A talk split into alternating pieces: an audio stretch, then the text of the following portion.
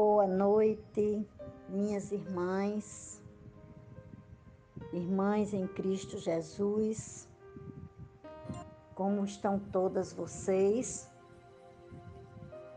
Creio que bem e eu espero que estejam todas na santa paz do Senhor Jesus. Né? Hoje é, eu passei eu fui orar na madrugada e na madrugada me veio a Lucas 15 e eu passei hoje o dia meditando nessa palavra. E vai ser ela a palavra que vai dirigir a nossa oração hoje. A nossa palavra hoje vai estar em Lucas 15, do versículo 11 ao 24. Mas antes da gente entrar na palavra, para orarmos, né, eu queria fazer uma pequena introdução. Interessante que esse capítulo 15 de Lucas, ele, ele narra, né? É narrado neste capítulo três parábolas diferentes, mas que abordam a mesma mensagem, né? Todas três falam em algo que se perdeu e que precisa voltar para o seu devido lugar, né? E, e analisando elas, né? Isso, o que foi perdido e que precisa voltar para o seu lugar, eu fico olhando para a nossa vida e, e me pergunto para mim também, assim como eu lanço a pergunta hoje para vocês: o que é que está fora do lugar da tua vida? O que é que está fora do lugar na tua vida que precisa voltar? O que é que está perdido na tua vida hoje que precisa voltar? Né? Na, nas parábolas do versículo do capítulo 15, conta a parábola da ovelha perdida, né, que era o pastor que tinha 100 ovelhas. Uma se perdeu, ele ficou com 99. Se a gente for olhar, ele perdeu 1% do que ele tinha. Aos, aos olhos humanos, 1% não significa nada. Mas aos olhos espirituais, significa muito. A mulher da dracma perdida, ela tinha dez moedas, que valia cada moeda um denário. Um denário era um dia, o valor de um dia de trabalho. E ela perdeu uma moeda, ficou com nove. Ou seja, ela perdeu 10% e ficou com 90% do que ela tinha. Na parábola do, do filho pródigo, que é a terceira que é narrada aqui, que é a que nós vamos estudar hoje, o pai tinha dois filhos, mas um vai embora. Ele perde aí 50% do que ele tinha. E se a gente for parar para analisar, ah, Perdeu uma ovelha, mas ficou com 99, sem problema nenhum. Perdi uma moeda, fiquei com 10, com 9, sem problema nenhum. Tem sim, gente. Um todo, faltando uma parte, não é um todo. Você hoje pode estar bem no seu profissional. Você hoje pode estar bem no seu financeiro. Você hoje pode estar bem nas suas redes sociais. Você hoje pode estar bem nas coisas que você faz. Mas você não está 100%. Por quê? Porque não, você não está bem na sua paternidade. Você não está bem no seu espiritual.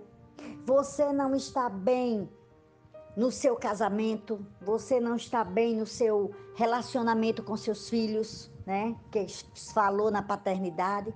Enfim, você pode estar bem em muitas coisas, mas dentro da sua casa, dentro de você, você tem algo que está se perdendo, tem algo que você perdeu, que você precisa trazer de volta para que você fique 100% bem. Aquela mulher da dracma perdida, ela só ficou 100% alegre e feliz quando ela pegou a vassoura, ela varreu a casa, ela tirou toda a sujeira, ela tirou toda a limpeza, ela fez toda uma limpeza na casa até encontrar. E quando ela encontrou, perdida ali dentro de casa, ela só não sabia onde estava. Ela ficou feliz, ela se alegrou com as amigas. O pastor perdeu uma ovelha, mas o que ele fez? Ele deixou as 99 para ir atrás daquela que se foi. Aquela ovelha, ela não poderia voltar porque ela não sabia voltar. Ela não tinha consciência de que estava perdida. Por isso que o pastor foi à sua procura para que ficasse 100%. A mulher, a, a moeda se perdeu, mas também não tinha consciência de que tinha se perdido. A moeda não tinha consciência. Mas a mulher encontrou. A parábola do filho pródigo que nós vamos entrar agora. Essa, o filho, o rapaz, ele tinha consciência de que estava perdido. Porque ele se perdeu, porque ele quis. Foi uma escolha dele. E muitas vezes nós sofremos quando fazemos escolhas erradas. E Deus permite que nós façamos escolhas erradas, muitas vezes para que nós possamos vir a nos redimir dos nossos atos, daquilo que nós fazemos. Então, a pergunta que eu deixo para você hoje, antes de chegar a mensagem, é: o que está fora? O que é que está fora do, do lugar em sua vida? Pare, pense e veja que é tempo de você acordar. Essa quarentena é o tempo de nós acordarmos. É o tempo de se ajustar aquilo que não está ajustado na nossa vida. É tempo de nós buscarmos a nossa rota. É tempo de nós buscarmos o nosso caminho, o caminho que está perdido. Né? Então a gente vai para a parábola do filho pródigo agora, a partir do versículo 11 até o 24. E antes de lermos, a gente vai entender que nessa parábola, o filho pródigo, ele antes de se perder, ele perdeu três coisas. Ele perdeu três coisas. E o que foi que ele perdeu, né? A primeira perda, a primeira coisa que ele perdeu foi a dependência do pai. Olha só, versículo 11. E disse: Um certo homem tinha dois filhos, e o mais moço deles disse ao pai: Pai, dá-me a parte da fazenda que me pertence. E ele repartiu por eles a fazenda. E poucos dias depois, o filho mais novo, ajuntando tudo, partiu para uma terra longínqua e ali desperdiçou a sua fazenda, vivendo dissolutamente. Nesse versículo você percebe que ele aí, a partir daí, a partir do momento em que ele decide sair de casa, a partir do momento que ele decide querer ter autonomia, querer ser dono de si mesmo, dono da sua própria vida, e o pai poderia não ter dado. Mas existe a escolha, existe o livre-arbítrio, né? E o pai respeitou a vontade do filho, né? E ele foi embora. Então, a partir desse momento, ele perde a dependência do pai. Você tem perdido a sua dependência com o Pai Celestial? Será que muita coisa que vem acontecendo na sua vida hoje. Não é a falta da dependência de Deus, do seu Pai, do Pai Celestial? Será que as suas atitudes estão sendo aquelas atitudes que não, não agrada a Deus e você está se distanciando dele? Assim como esse filho pródigo? Né? Será que você não rompeu seu relacionamento com o Pai Celestial? Então, essa foi a primeira perda do filho pródigo. Então, muitas vezes, quando nós decidimos fazer tudo pelo nosso próprio entendimento, quando nós decidimos dizer a vida é minha, eu faço o que eu quiser, a partir desse momento a gente perde a dependência de Deus, a gente se afasta da presença dele. Né? A segunda coisa que ele perde, quando diz: E havendo ele gastado tudo, Houve naquela terra uma grande fome e começou a padecer necessidades. Ele aí perdeu o seu propósito. Ele desperdiçou os bens que ele tinha. Né? Ele tinha poder quando estava na casa do pai. Ele tinha tudo. Ele tinha uma família, ele tinha dinheiro, ele tinha poder, ele tinha tudo para viver bem mas ele preferiu se afastar do Pai para viver as coisas do mundo. E as coisas do mundo fez com que ele perdesse tudo que ele tinha, né? A Bíblia diz que ele gastou, né? E quem sabe com, com falsos amigos, com prostituição, com bebida, não é verdade? E quantos acontece isso? Estão dentro da igreja e, e, e, perde porque vai querer fazer tudo do seu jeito, do jeito que quer, né? Ser dono do seu próprio nariz, né? E uma coisa que eu aprendi aqui é que ele tinha poder, mas não tinha mais propósito. Todo poder sem propósito, ele é desperdiçado. E ele tinha perdido o propósito dele. Ele não tinha mais nenhum plano para a vida dele. E o propósito que Deus tinha para ele, ele jogou fora. A partir do momento que ele saiu de dentro de dentro de casa, né? Aí vem vem a terceira o terceiro a terceira perda dele, né? A terceira perda dele está aqui no versículo quando diz, versículo 15: E foi e chegou-se a um dos cidadãos daquela terra, o qual mandou para os seus campos a apacentar porcos, e desejava encher o seu estômago com as bolotas que os porcos comiam, e ninguém lhe dava nada. Aí ele perdeu todo o limite que ele tinha, os limites que ele tinha, perdeu tudo. Ele não sabia mais o que fazer nem para onde ir.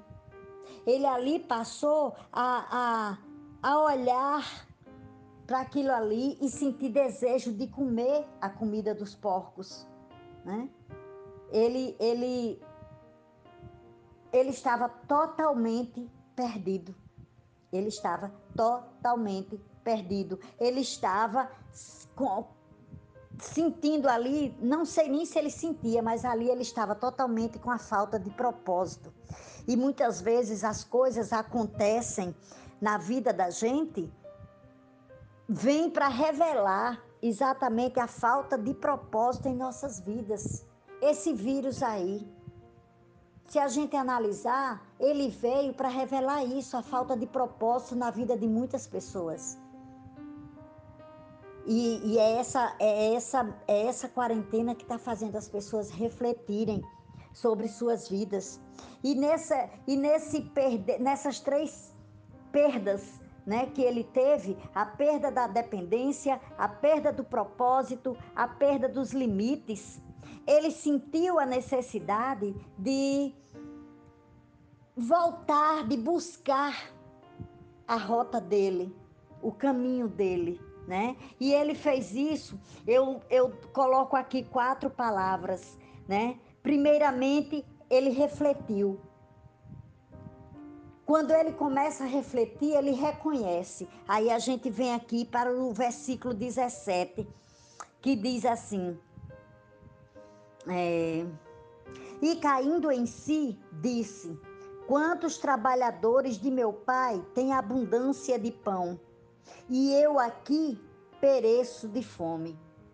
Ele aí passou a ter uma atitude, a ter a refletir sobre o que ele tinha feito, a refletir sobre a vida dele. E a partir dessa reflexão, ele começa a reconhecer o erro dele quando ele diz: Quantos trabalhadores de meu pai têm abundância de pão e eu aqui pereço de fome.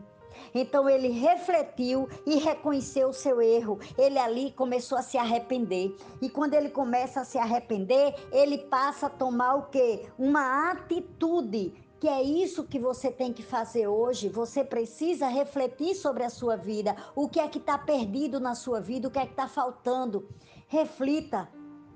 Depois você reconheça que o que está acontecendo, por que aconteceu aí sim você vai tomar uma atitude. E ele tomou uma atitude no versículo 18: Levantar-me-ei e irei ter com meu pai. E olhe só, ele já planejou o que ele ia dizer. Ele já imaginou como é que seria a volta dele. Levantar-me-ei e irei ter com meu pai, e dir-lhe-ei: Pai, pequei contra o céu perante ti. Já não sou digno de ser chamado teu filho. Faze-me como um dos teus trabalhadores. E levantando-se foi para seu pai. Ele tomou atitude. Ele primeiro refletiu sobre a situação, sobre a vida dele, sobre o que ele tinha feito. Ele reconheceu o erro. Ele reconheceu aquilo que ele perdeu.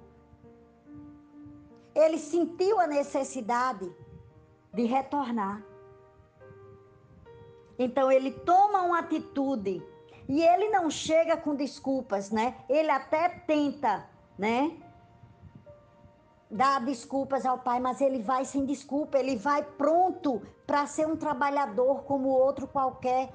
Ele quer voltar não mais como filho, porque ele tem vergonha. E quantas de nós, muitas vezes, sabemos que erramos e temos vergonha. Às vezes a gente não diz ao, ao, a Deus aquilo que a gente está sentindo. A gente não diz a Deus o que é o nosso problema. E a gente não pede, não toma uma atitude de retornar, de buscar a Deus, assim como ele fez. Só que quando ele vinha de longe, o pai dele viu. O pai dele o viu. E não esperou ele chegar até ele, né? Ele retornou sozinho. Lembre-se que a ovelha perdida, ela não tinha consciência de que estava perdida. Mas o pastor foi lá e foi buscá-la, foi procurá-la. A moeda perdida também não tinha consciência de que estava perdida. Mas a mulher encontrou. Mas o filho pródigo, ele tinha consciência que tinha se perdido. Ele tinha consciência de que estava perdido. E ele sabia que ele precisava voltar, mas voltar sozinho para os braços do pai. Mas quando ele vinha e que o pai viu ele de longe, o que é que aconteceu? O pai se moveu de compaixão e foi correndo até o filho e se lançou no pescoço dele e o beijou. Ou seja, quando ele retornou, ele foi recebido pelo pai de braços abertos. E o pai não, não deixou nem que ele dissesse aquilo que ele havia planejado para dizer. Muito pelo contrário, o pai ali chamou os servos e mandou botar a melhor roupa, mandou botar as sandálias, botar um anel né? E fazer a festa, fazer a alegria. Essa, essa parábola, ela ensina nós a termos disciplina da reflexão.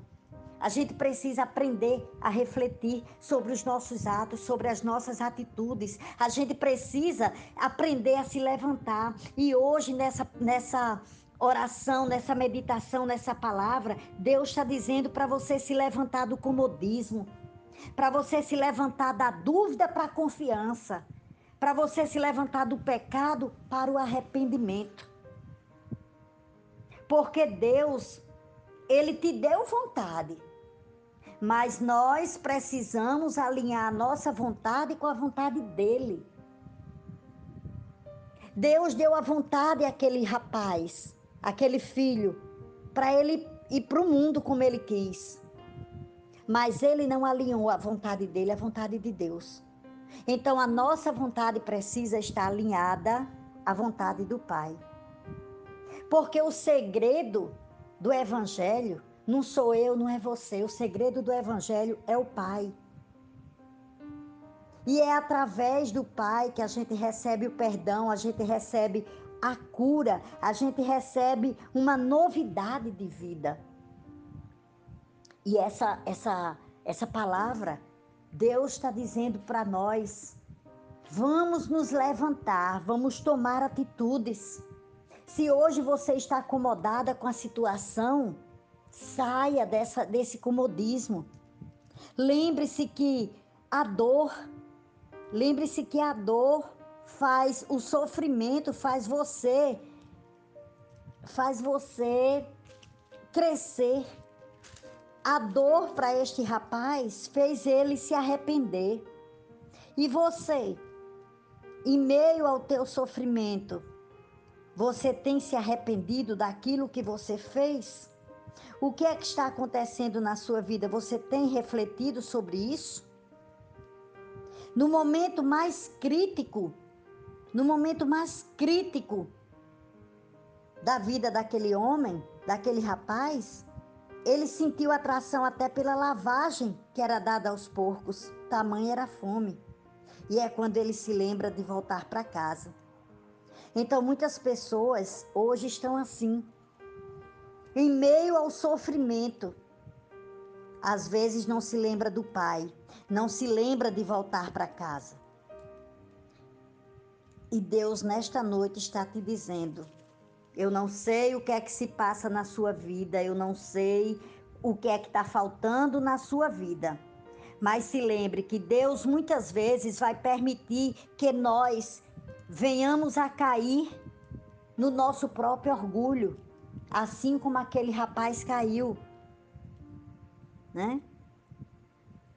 Ele não era, o pai não era obrigado a fazer o que fez.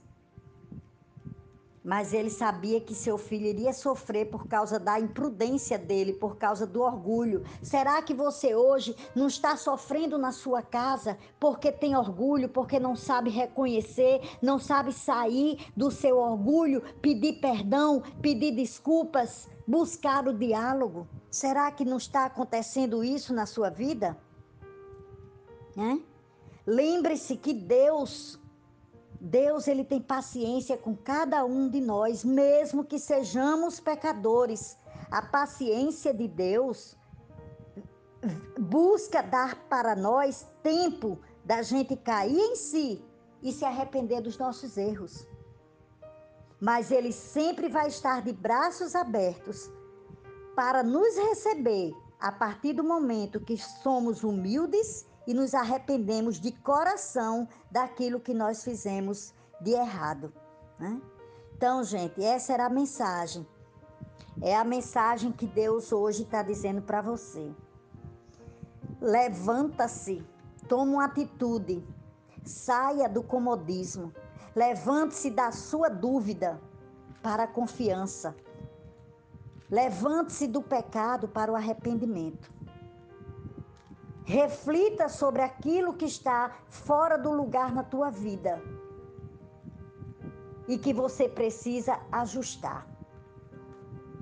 Tenha atitude. E lembre-se que Deus te dá a vontade.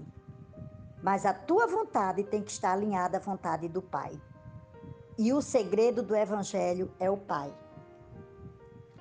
O perdão, a cura, o amor a novidade de vida você recebe do nosso Pai Celestial. Amém? Vamos orar?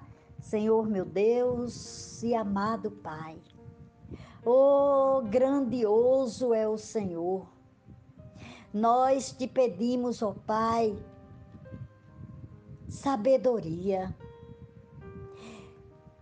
Primeiramente, nós queremos agradecer, antes de mais nada, agradecer pela nossa vida, agradecer por esses momentos que nós temos de buscar a tua face, de meditar na tua palavra, meu Pai, de buscar respostas, de buscar direção. E que essa palavra de hoje fique gravada nos nossos corações. Que nós possamos, meu Pai, repensar, refletir, reconhecer e depois retornar para receber, meu Pai, o teu perdão. Que o Senhor nos dê, Pai, a sabedoria para reconhecer, para refletir sobre o que está faltando na minha vida, na sua vida. Oh Deus Todo-Poderoso, tende compaixão e misericórdia de nós. Vem abençoando, meu Pai, vem perdoando as nossas falhas, os nossos erros.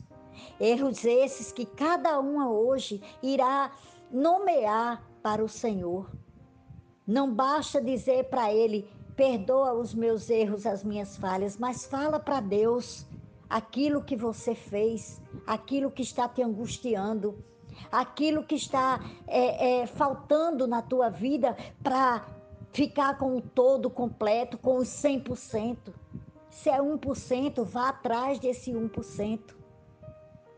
Senhor, abençoa a todos nós, abençoa a nossa casa, abençoa a nossa igreja, abençoa, meu Pai, dando cura, dando paz, dando saúde, meu Pai, a cada uma de nós. Abençoa a nossa nação, aqueles que estão hospitalizados, meu Pai, aqueles que estão infectados, aqueles que estão isolados, meu Pai. Vem com a tua cura, vem com a tua providência, meu Pai.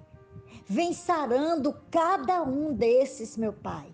Independente de que a enfermidade seja a infecção do coronavírus, mas aquele que está acometido de qualquer enfermidade, meu Pai, vem trazendo a cura, vem trazendo a libertação.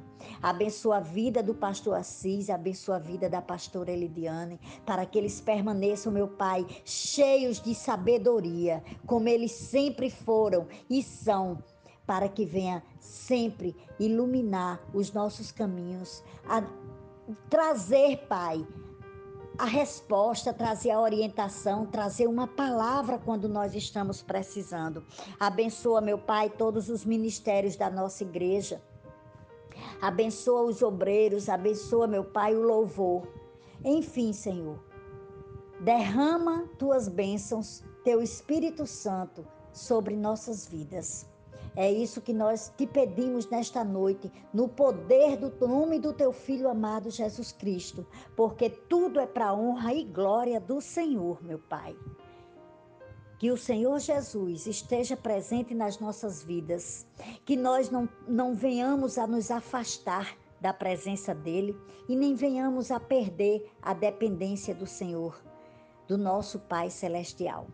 Que todos tenham uma ótima noite e fiquem na santa paz de Deus e até amanhã, em nome de Jesus.